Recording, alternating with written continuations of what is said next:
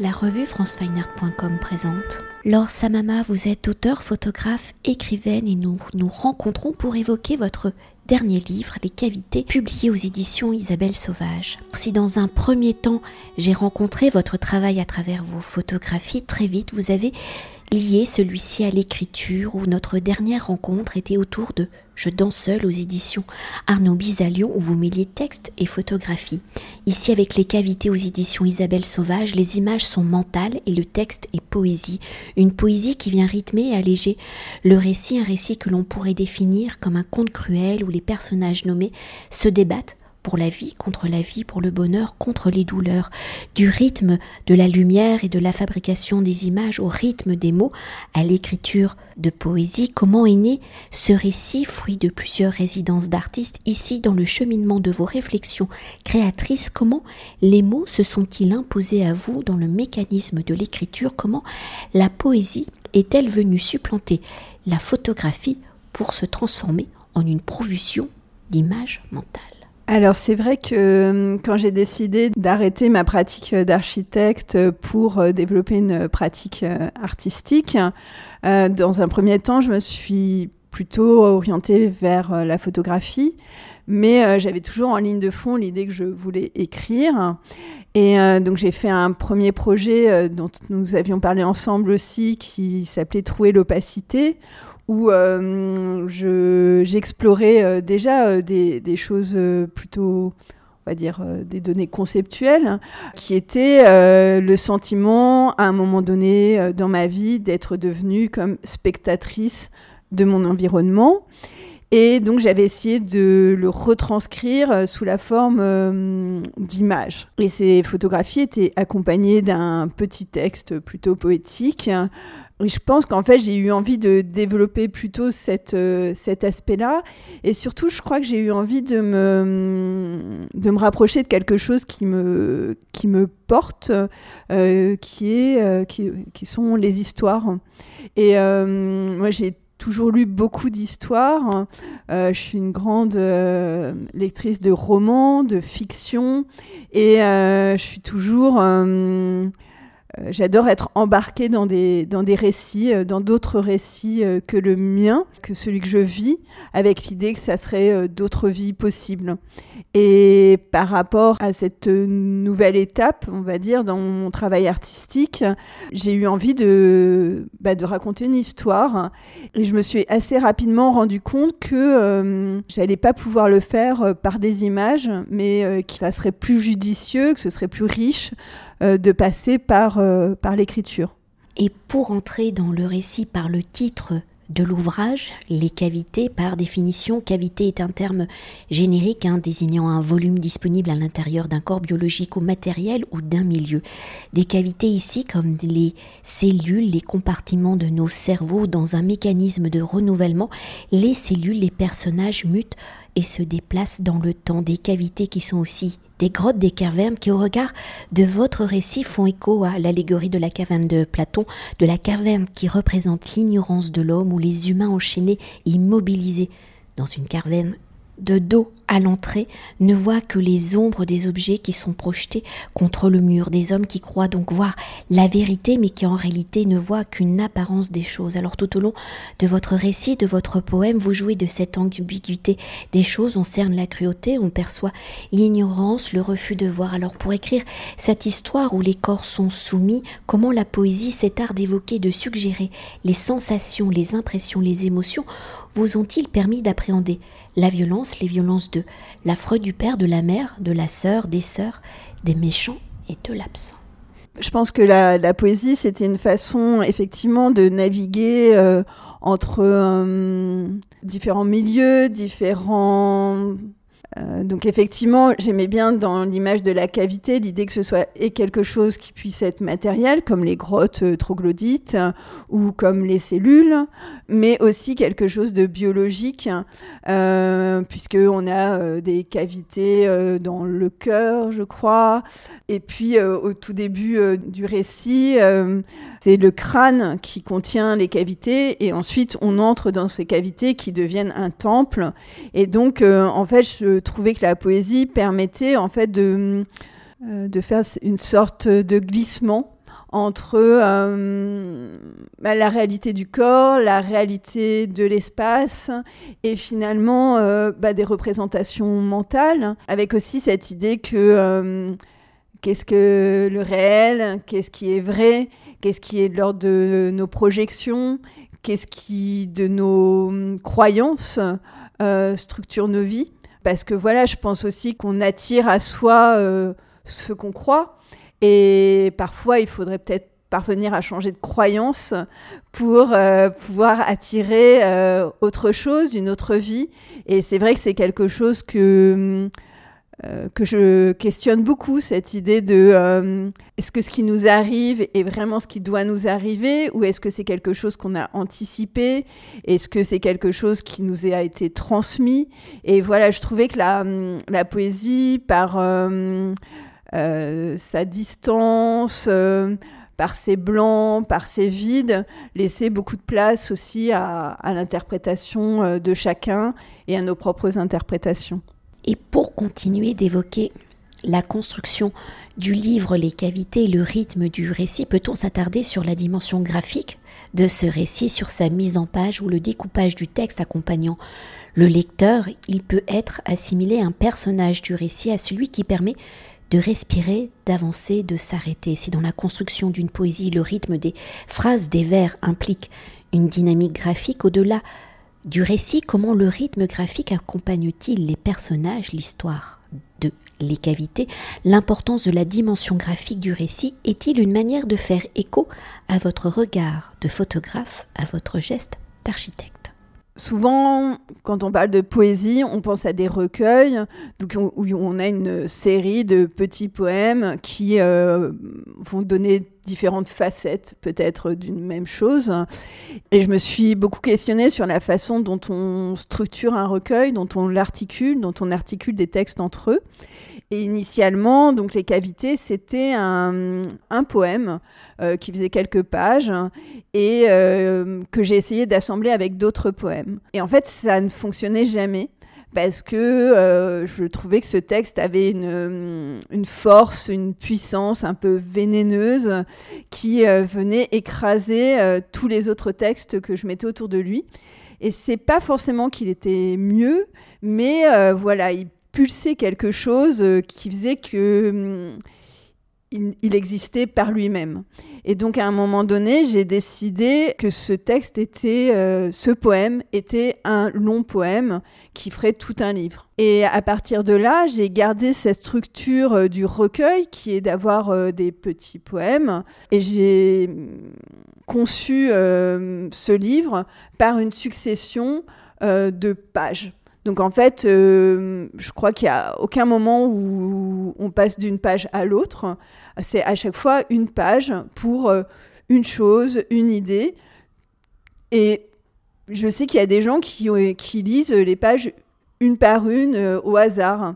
Et je pense que l'idée aussi, c'est, je crois que j'aime beaucoup l'idée que la partie soit contenue dans le tout et inversement. Et donc, c'est-à-dire que chaque page a une forme d'existence euh, en elle-même, mais l'ensemble des cavités constitue le temple. Donc en fait, il y a une sorte de mise en abîme aussi de cette idée que voilà, on est constitué et le livre lui-même est constitué par euh, l'assemblage de toutes ces expériences, de tous ces moments. Il y a aussi des jeux sur euh, les temporalités. Euh, et bon, moi, je, donc, comme j'aime beaucoup les histoires, ça restait quand même important qu'il y ait un début, une fin, qu'on ne sache pas la fin même si j'en dis quand même beaucoup dès le début pour que ce soit pas un suspense artificiel. Mais voilà, il y, a une sorte de progression qui passe de page en page. Mais dès le début, j'avais, euh, quand j'ai envoyé euh, le texte à l'éditrice, il était déjà mis en page euh, avec ce principe de une page par bloc de texte. Et pour s'attarder sur une autre dimension de la création avec l'inspiration, dans vos remerciements, vous dites avoir creusé les cavités au gré des résidences, donc à vos vers avec les avocats du diable. euh, à Alençon avec les petits euh, châtelets, à l'abbaye de la Prée, avec pour que l'esprit vive. Alors comment ces différents lieux, le processus créateur de la résidence, vous a-t-il permis de mieux appréhender le mécanisme de l'écriture et le rythme de la poésie? C'est un texte que je n'imaginais pas pouvoir écrire chez moi. Il fallait que je l'écrive ailleurs, qu'il soit déposé ailleurs. Et pour moi, c'était important que qu'il dépose euh, sa noirceur, mais aussi son énergie dans d'autres lieux. À la base, c'était un texte qui faisait 4-5 pages. À partir du moment où j'ai décidé euh, qu'il allait devenir un livre, euh, je suis venue renourrir chacune des parties pour les faire exister. Mais c'est vrai que dans le processus d'écriture, j'avais déjà tout écrit relativement rapidement, enfin, lors de la résidence, euh, la première résidence qui est au Diable Vauvert. Et ensuite, je suis venue euh, enrichir euh, chacune des parties, lui donner bah, des détails, lui donner plus d'ampleur. aussi faire venir de nouveaux personnages, par exemple l'absent n'existait pas au début, qui étaient aussi ben, des, des possibilités d'ouverture par rapport à, un texte ou un récit qui m'apparaissait euh, peut-être relativement clos au, départ. Mais j'aimerais peut-être revenir, euh, et pour faire un parallèle avec votre regard de photographe et sur euh, ce passage dans la deuxième question, avec cette longue introduction par rapport aussi à l'allégorie de la caverne de Platon, où en fait l'homme croit voir la vérité euh, mais euh, qui en réalité ne voit qu'une apparence des choses. Donc peut-être faire ce lien très précis entre votre regard de photographe, ce que vous désirez montrer, et le processus d'écriture. Au final, vous n'écrivez ce que vous avez simplement envie de dire. En tant que photographe, euh, par exemple, je sais que je n'intervenais jamais sur les, hum, sur les choses que je photographiais. Enfin, c'est-à-dire que l'idée, c'était de trouver dans le monde réel euh, les images mentales euh, qui m'intéressaient. Voilà, je suis partie euh, dans des lieux qui me semblaient correspondre à mon intention et j'ai cherché ces images. Mais comme si le monde allait me les offrir toutes faites. Et ensuite, pour moi, il y avait déjà une forme de poésie dans la façon dont j'articulais les images entre elles. Euh, c'est-à-dire qu'il y avait une sorte de progression euh, implicite entre les images auxquelles les personnes n'avaient pas forcément accès, mais dont je pense qu'elles les percevaient. Déjà, je pense qu'on est régi par beaucoup de voix. Euh, des voix qui nous disent qui on devrait être, ce qu'on devrait faire. Donc il y a les voix de la société, il y a les voix de la famille, il y a les voix des amis, les gens qui nous disent, qui nous donnent des conseils, les gens qui pensent savoir mieux que nous, qui ont des idées sur euh, comment devraient être les choses. Et en fait, je trouve qu'il est très difficile de connaître sa propre voix. Donc, euh, par exemple, dans le livre, on m'a parlé à un moment donné des pronoms euh, de l'usage des pronoms et comment le jeu apparaît tout d'un coup dans le récit et devient vraiment le protagoniste de toute la seconde partie du livre. Et c'était un peu ça, comment est-ce que hum, on peut dire je et qu'est-ce que ça implique. Et je pense que dans les photographies, évidemment, on peut reconnaître un auteur ou une autrice, mais ça reste quand même euh, plus difficile. On va reconnaître un style, mais et après, par contre, il y a aussi une chose qui pour moi est importante dans l'écriture, c'est la question du rythme. Et c'est vrai que c'est, hum, euh, j'ai le sentiment d'avoir essayé de polir euh, ces phrases, de leur donner une sorte de musicalité, de rythme. Et par exemple, il y a des moments où il y a les voix, euh, ce que les afro disent, euh, ce que et c'est pour moi c'est les voix qu'on entend dans nos têtes quand on n'arrive pas à choisir et qui et qui résonnent et qui d'une certaine façon ben, nous éloignent de ce qui est notre propre vérité. Et pour moi ce ce, ce livre c'est un aussi l'histoire d'une émancipation, enfin comment on s'émancipe de ce qu'on a écrit pour nous ou de ce qu'on pense, l'idée qu'on a de, ce qu'on devrait faire ou de comment on devrait être pour euh, trouver euh, qu'est-ce qui est réellement et qu'est-ce qu'on veut réellement euh, porter comme voix, comme parole et comme singularité. Et pour conclure notre entretien, peut-on s'attarder sur votre actualité avec un autre ouvrage, hein, La Maison sans toit aux éditions Leitmotiv, où vous y avez réalisé donc les photographies et où le texte a été conçu par Hélène Gester, donc écrivaine. Alors si jusqu'à présent nous avons évoqué votre mécanisme d'écriture littéraire, pour La Maison sans toit, quelles sont les circonstances de la création de ces photographies prises au Mexique? Par la mise en forme du récit. Comment avez-vous rencontré Hélène Gesterne Comment son récit vient-il résonner avec vos photographies, l'histoire de cette maison sans toit, la manière dont vous avez capturé cette architecture en péril? C'est un projet que j'ai commencé euh, il y a longtemps quand j'ai décidé de me consacrer à une pratique euh, artistique. Donc j'étais partie au Mexique, qui est un pays que je connais bien, dans, euh, dans lequel j'ai exercé en tant qu'architecte. J'étais partie faire un reportage. Puis au détour d'un chemin, euh, j'ai par hasard, je suis rentrée dans cette maison qui était à l'abandon, qui n'avait plus de toit et dans laquelle il restait beaucoup d'objets. Et j'ai été assez fascinée par ces objets qui étaient peu livré au, regard. Et j'ai commencé donc à les photographier euh, en ayant euh, vraiment très prégnante la sensation que tout ceci allait disparaître et que si je prenais pas ces images tout de suite, ça allait disparaître du fait du vent, euh, du fait bah, de la pluie, des visites aussi. voilà, donc j'ai fait une première série de photographies. Euh, j'y suis retournée six mois plus tard, donc après la saison des pluies, donc les murs commençaient à, couler. Euh, il y avait des coulées de. C'est une maison en terre, hein, donc il y avait des coulées de, terre sur euh, l'enduit blanc. Et il y avait beaucoup moins d'objets aussi. Et puis, j'ai demandé à une, une, écrivaine dont j'appréciais beaucoup le travail d'inventer euh, l'histoire de cette maison et d'essayer de comprendre ce qui avait pu s'y dérouler et pourquoi elle se trouvait être dans cet état d'abandon euh, à ce moment-là. Donc elle a écrit à partir euh, des photographies sans que je lui fasse de récit en plus ou sans que je ne lui raconte rien de ce qui s'était passé, enfin de ce que j'avais vu autre que les images. Et puis ensuite, quand on a trouvé un éditeur, euh, l'éditeur euh, Leitmotiv m'a demandé de faire une dernière série de photographies. Donc là, c'était euh, sept ans plus tard, sept ou huit ans plus tard, pour voir ce qui restait. Donc j'y suis retournée. Donc il restait quelques pans de mur, plus aucun objet. Une petite croix était apparue, accrochée à un clou dont je suis quasiment sûre qu'elle n'était pas là lors de mes premières visites.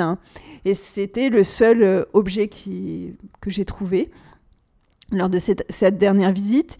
Et ce qui était, je trouve, euh, assez intéressant, c'était euh, qu'il y avait une sorte de, de regard porté sur donc, le temps qui avait passé sur cette maison, mais aussi sur la façon dont moi, euh, je regardais les choses euh, huit ans plus tard. Est-ce que je photographiais différemment?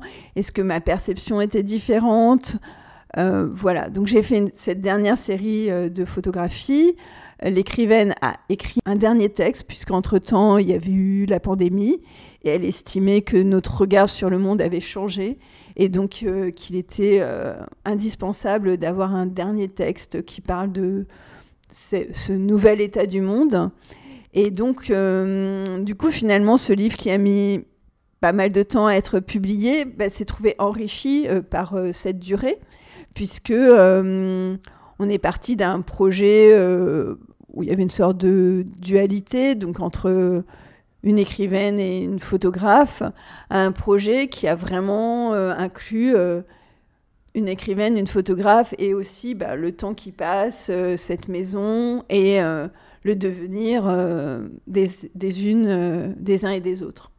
Merci beaucoup. Merci.